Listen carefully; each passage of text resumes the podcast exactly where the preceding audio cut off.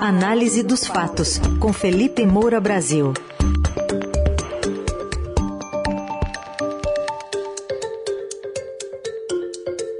Hoje, entre os nossos assuntos, um foco numa questão jurídica, quem cabe caçar o deputado Daniel Silveira, ao Congresso ou ao STF? Ele que agora está na Comissão de Constituição e Justiça da Câmara. E vamos falar também de uma sinalização do União Brasil de desembarcar da terceira via, ter uma candidatura puro sangue. Oi, Felipe, bom dia. Salve, salve, Raizen, Carol, equipe da Eldorado FM, melhores ouvintes. Estamos aqui para tratar dos assuntos mais complicados, quanto embrólio tem aí.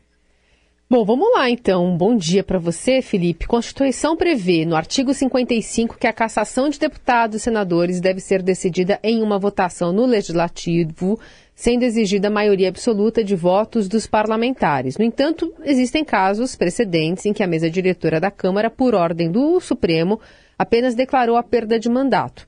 Então a gente vai tentar entender aqui contigo sobre a quem cabe, né, é, essa, essa decisão de cassação e também o quão emparedado está o Supremo nessa reação às falas de Bolsonaro e Silveira sobre o deputado poder sim disputar a eleição de outubro. É, pois é, Carol. Primeiro, só lembrando aqui o que eu venho apontando desde o ano passado, da estratégia eleitoral de Jair Bolsonaro, que obviamente é usada nesses embates, tanto com o Supremo Tribunal Federal quanto com o Tribunal Superior Eleitoral, na figura aí do seu ex-presidente Luiz Roberto Barroso, também alvo de ataques é, do Jair Bolsonaro. Aliás, ele cobrou a participação mais próxima das Forças Armadas na contagem dos votos. Tem alguns generais que não são bolsonaristas, não estão no governo, que estão reagindo a essa declaração, ele vai investindo nesse embate, o que serve para cobertar escândalos como os do MEC, que a gente comentou aqui ontem, é, e outras questões importantes, por exemplo, a inflação. É, a gente teve um, um, resultado aí que saiu é, ontem, né, do IPCA, que é a prévia da inflação oficial do país, ficou em 1,73% em abril, né, acelerou para esse índice, é, tinha registrado 0,95% em março, é a maior taxa para o mês desde 1995. Então a gente está falando da mais alta inflação no mês em 27 anos. 95 ficou em 1,95, agora está em 1,73. Você tem aí os preços dos alimentos subindo, cenoura, tomate, é, tem também café, gás, conta de luz. Aliás, é, no próprio Estadão Podcast teve uma boa entrevista falando sobre como a conta de luz é mais difícil para o é, cidadão escapar, é, porque ele precisa arcar com esse custo da energia elétrica. A cenoura ele pode cortar do seu orçamento doméstico. Então, você tem aí uma série de dificuldades para as quais o governo deveria estar dando resposta. Mas, como é um ano eleitoral é, e como essas questões geram muito barulho nas redes sociais, é, na, é, impressões na percepção do eleitorado, aí Bolsonaro vai investindo cada vez mais e o PTB do Roberto Jefferson, que é o partido do Daniel Silveira, ainda fez essas indicações aí, inclusive, inclusive para a CCJ, né, uma das comissões mais cobiçadas é, da Câmara dos Deputados, a principal delas, responsável por examinar se são constitucionais as propostas que tramitam na casa e se elas podem é, ser admitidas. Então, tudo isso vai é, gerando esse turbilhão. Mas eu vou aqui focar na, na, questão jurídica, só lembrando também do aumento do preço da gasolina, né? Foi o preço médio no país na semana passada de 7,270 reais, teve maior preço ali encontrado de 8,599. Então ela subiu pela segunda semana seguida, atingiu um novo é, recorde. Então tudo isso está sendo acobertado. Por isso que eu gosto de falar isso na frente antes de entrar nas questões específicas. Tem até um editorial hoje no Estadão, escalada inflacionária assombra o país e fala, inclusive, das projeções pessimistas dos analistas privados, inclusive em relação ao ano que vem, embora os bolsonaristas estejam esperando que tudo melhore na época da eleição para eles conseguirem disfarçar um pouco. Então, entrando aqui na questão jurídica, é, você tem uma série de problemas. A Constituição ela é um tanto contraditória. É, e aí você ainda tem é, uma questão sobre os efeitos primários e secundários de decisão do Supremo Tribunal Federal. Você tem um histórico de inoperância e blindagem dos membros das é, casas legislativas é, pelo próprio Senado, pelo, pela Câmara dos Deputados. É, você tem a incidência da lei da ficha limpa quando você tem uma condenação derivada de decisão em órgão colegiado, como foi a condenação do Daniel Silveira pelo plenário do Supremo Tribunal Federal. Então, isso causa uma tremenda confusão. Mas é, o que, que acontece na Constituição, em primeiro lugar? Você tem ali o inciso 3 do artigo 15, é, que diz exatamente o seguinte: vou até pegar o texto original. A perda ou suspensão dos direitos políticos só se dará nos casos de, aí tem lá o inciso 3, condenação criminal transitada em julgado enquanto durarem seus efeitos. Então, nesse caso, você tem ali um tratamento de perda ou suspensão de direitos políticos de uma maneira automática. Só que, nesse é, artigo 55, inciso 6, parágrafo 2, você tem ali a previsão que, em se tratando de parlamentares, a perda do mandato eletivo, em casos aí de condenação criminal transitada em julgado, deve ser deliberada é, pelas casas legislativas é, federais, né? a Câmara dos Deputados e o Senado, e aí você tem todo o procedimento interno de voto secreto, aprovação é, por maioria absoluta.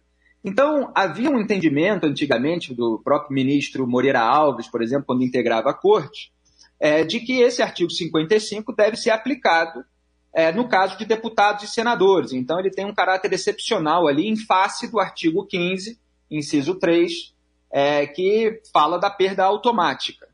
Só que aí veio o julgamento do mensalão, a ação penal 470, e houve uma decisão do plenário do Supremo Tribunal Federal, é, que, no caso dos parlamentares federais condenados criminalmente, sobretudo por crimes contra a administração pública, a perda do mandato seria automática. É, foi o posicionamento do relator Joaquim Barbosa, acompanhado, inclusive, pelo senhor Gilmar Mendes. Então você tem um problema de, da jurisprudência do Supremo Tribunal Federal também ter as suas contradições, as suas nuances, um puxadinho mais para cá ou mais para lá, dependendo do caso. É, teve também o caso da ação penal 565, que envolvia a condenação do senador Ivo Cassol, e o plenário do Supremo, naquela ocasião, é, defendeu que a perda do mandato dependeria de decisão da respectiva casa legislativa. É, aí você teve a ação penal 396, é, que envolvia é, o ex-deputado federal Natan Donadon. É, nesse caso, o, o entendimento foi é, de que a decisão sobre a perda do mandato cabe ao Poder Judiciário, principalmente, de novo, assim como aconteceu no mensalão, em caso de crime contra a administração pública.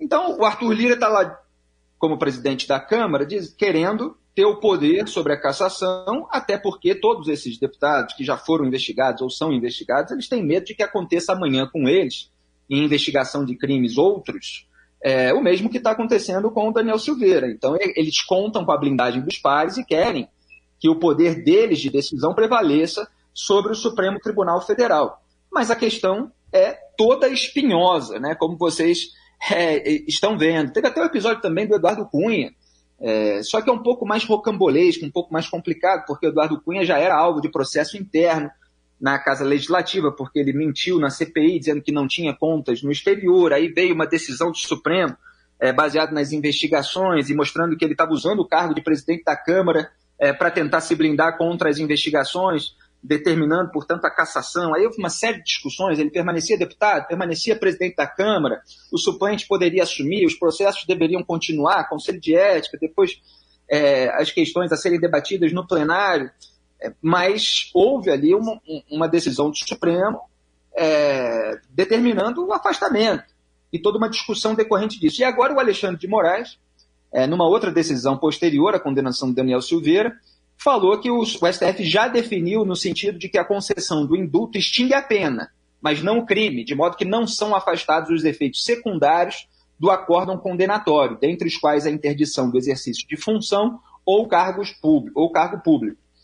Então, assim, há uma tendência, pelo menos de acordo com o que o próprio noticiário de bastidores está apontando, é, de o STF não esticar essa corda, permitir que a graça, quer dizer, o indulto individual concedido pelo Bolsonaro ao Daniel Silveira, extinga a pena, quer dizer, a condenação à prisão, mas que ele ainda assim perca o mandato. Aí você tem essa discussão sobre quem é, toma a decisão final a respeito disso, e que ele fique inelegível. Ele foi condenado por uma decisão de órgão colegiado, então recai ali na lei da ficha limpa, e ele não pode se candidatar de novo. É claro que os bolsonaristas estão tentando reverter tudo ao mesmo tempo, e o Bolsonaro, com os seus estrategistas também, investem para é, acobertar aí os outros problemas do governo. É, mas é difícil, porque a inflação atinge diretamente o cidadão comum que precisa lidar com seu orçamento doméstico, que tem o seu poder de compra corroído, e que muitas vezes não está interessado em questões relativas a Daniel Silveira. Mas isso serve é, para distrair aí, é, outras camadas do, do, eleitorado. Então vamos ver o que, que vai sair disso tudo. É um resumo, não dá tempo aqui de abordar todas as nuances, mas deu para mostrar como o quadro é complexo e complicado. Tá aí então, resumo detalhado né, de tudo isso que está acontecendo e de como principalmente o que importa é o, o bolso do trabalhador, do cidadão. Esse sim está sendo caçado. Bom, mas vamos falar também de uma. Tentar só para vocês verem como é complicado, ainda tem o Código Penal, uhum. que lá no 92 uhum.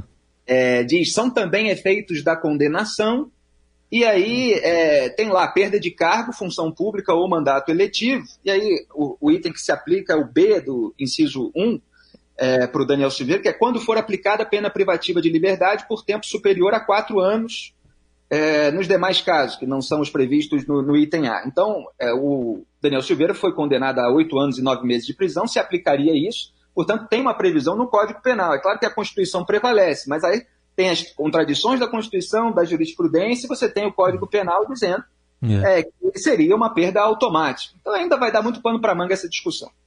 E a gente vai acompanhar e comentar aqui, mas agora outro assunto, essa terceira via que pode ter uma saída do União Brasil, que cogita lançar uma candidatura puro sangue, à frente, por enquanto, Luciano Bivar, o presidente do partido, mas a gente vai colocar para você comentar também aqui, Felipe, uma, um trecho de uma entrevista concedida ontem aqui para nós, no Eldorado, pelo ex-ministro da Justiça Sérgio Moro, que está exatamente no União Brasil. Ele voltou a defender uma candidatura de centro, moderada e sem extremismos, e sobre as chances de ele ser o candidato a presidente pelo partido, ele reiterou que está à disposição. Vamos ver. O mundo às vezes reserva surpresas. Nós temos uma discussão de se encontrar um candidato de centro. O partido fez uma definição pelo pré-candidato Luciano Bivar. Então é isso que nós estamos trabalhando no momento. O partido é um partido sólido, com tempo de TV, com recursos, com uma grande estrutura partidária e tem condições sim de trabalhar essa campanha eleitoral para oferecer alternativas aos brasileiros. O objetivo principal, como é que a gente escapa dessa armadilha que o Brasil se colocou entre dois extremos políticos e pairando essa ameaça, inclusive ao próprio respeito ao pleito eleitoral. Tá aí, Felipe. Quer dizer, o partido que mais tem dinheiro aí do fundo eleitoral está querendo ir sozinho na campanha?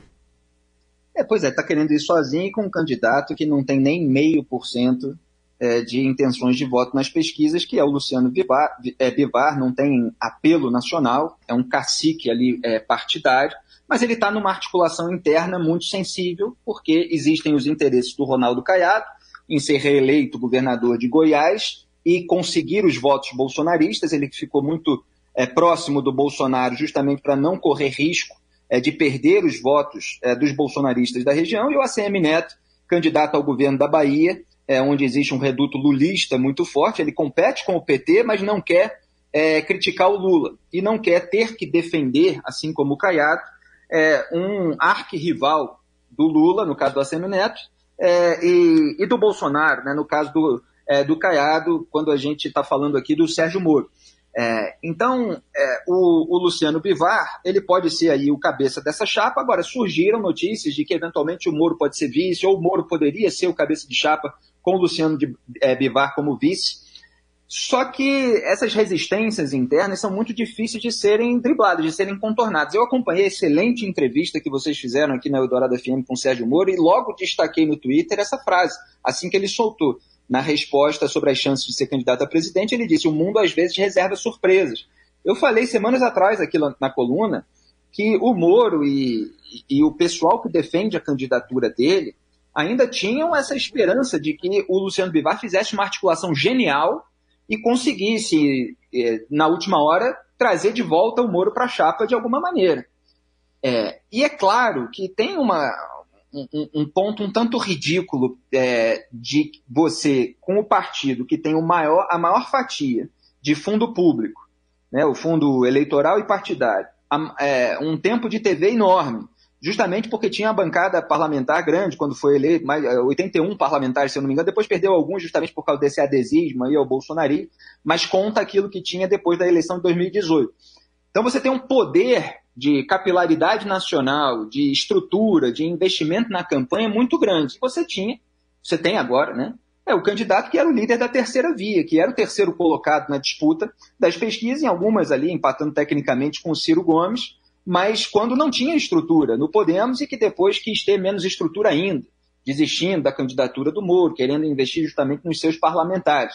Então você fica com aquela sensação de que a União Brasil é, quer fazer uma campanha só com Luciano Bivar para se tornar mais conhecida, já que é uma legenda nova, fusão do DEM com o PSL, sem correr o risco de chegar no segundo turno, porque isso poderia comprometer ali as, as ambições políticas locais do Ronaldo Caiado e do ACM Neto. Então é um xadrez muito complicado. E a, o foco é, se volta para cima do Luciano Bivar. O que, que o Bivar realmente quer? A gente sabe o que, que a ACM Neto quer, a gente sabe o que, que o Ronaldo Caiado quer, mas o Bivar é uma figura um tanto ambígua.